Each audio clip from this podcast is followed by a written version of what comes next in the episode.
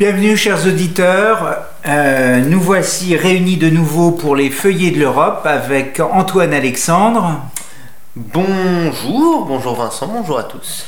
et moi-même. Donc euh, nous allons vous parler de l'Europe, de l'Europe en politique, de l'Europe en culture. Donc euh, Antoine, vous commencez. Merci Vincent. Alors, euh, deux feuillets ce soir. Je vais en commencer par euh, le premier. Les deux proviennent euh, d'Euronews, le service d'information, le site d'information et la télévision d'info européenne. Alors, le premier, un article intitulé La défense et les erreurs de Jean-Claude Juncker. C'est un article paru le 7 mai euh, dans le cadre de l'émission Le Bureau de Bruxelles. Donc, euh, Jean-Claude Juncker, alors que la fin de son mandat approche euh, à grands pas, commence à faire entre guillemets son mea culpa. Euh, et à l'occasion d'une défense qu'il a prise de son homologue président du Conseil européen Donald Tusk, à l'occasion de cette défense, il a euh, indiqué ce qu'il avait euh, regretté, ses erreurs pendant sa présidence de la Commission. Alors il en évoque deux. Euh, la première, je cite, J'ai mis une semaine de trop pour réagir au LuxLeaks, ce fut une erreur majeure. Après, dans quel sens aurait-il dû réagir ça? Il ne, Oui. il ne l'indique pas plus Brûler des papiers par exemple. Et la deuxième erreur concerne le Brexit. Euh, quand il indi- alors euh, je le je le cite, hein, c'est sur son silence pendant la campagne du Brexit.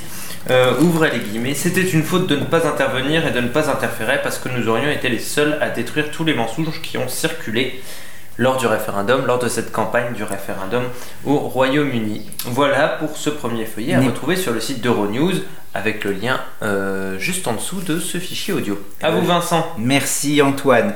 Eh bien, quant à moi, je vais demander à nos auditeurs de faire un effort puisqu'ils ne vont pas quitter la France, une partie de l'Europe évidemment, la France et plus exactement Paris, le musée euh, de la franc-maçonnerie qui est situé au siège de l'Ordre du Grand Orient de France, euh, situé 16 rue Cadet à Paris, expose François Bouc. L'auteur de bande dessinée, l'illustrateur, euh, l'artiste actif depuis 1974, né en 1955, François Bouc, le créateur du fameux personnage Mouchereau, l'homme au chapeau mou, aux lunettes et au stylo en travers du nez. Donc euh, François Bouc se lance dans un exercice euh, assez particulier puisque euh, il va révéler, montrer et démontrer par ses propres dessins l'existence, la présence de structures géométriques, la fameuse géométrie cachée des œuvres d'art, qui est, un, cheval de bataille chez de nombreux critiques depuis les années 30. Euh, donc François Bouc euh, euh, s'amuse et s'exerce, exerce sa sagacité à révéler par son propre art visuel la géométrie cachée, pour ne pas dire sacrée quelquefois, même si ce n'est pas nécessairement une obligation d'être euh, sacré dans les œuvres. Donc cette euh, donc euh, est révélée chez les artistes de la Renaissance et en particulier euh, chez Léonard de Vinci, puisque cette exposition de François Bouc euh, à Paris eh bien, coïncide avec le 500e anniversaire de la naissance de Léonard de Vinci.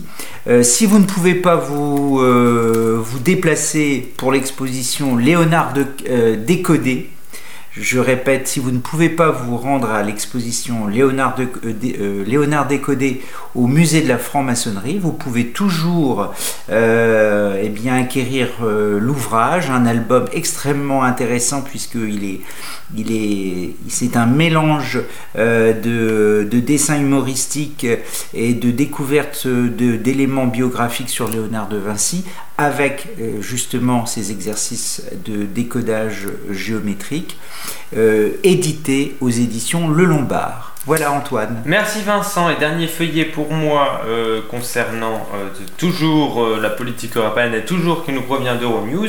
Je vais vous reparler de mon grand ami Victor Orban. Ah, Alors, euh, Victor Orban, sur qui euh, les menaces d'exclusion de son groupe euh, au Parti populaire européen s'accentuent, puisque les chrétiens démocrates allemands ont encore une nouvelle fois dénoncé son rapprochement avec Matteo Salvini, le leader du parti d'extrême droite italien, et également au gouvernement italien. Alors, le ministre hongrois des Affaires étrangères a balayé euh, ses reproches. Hein. je le cite J'estime que Matteo Salvini n'est pas d'extrême droite.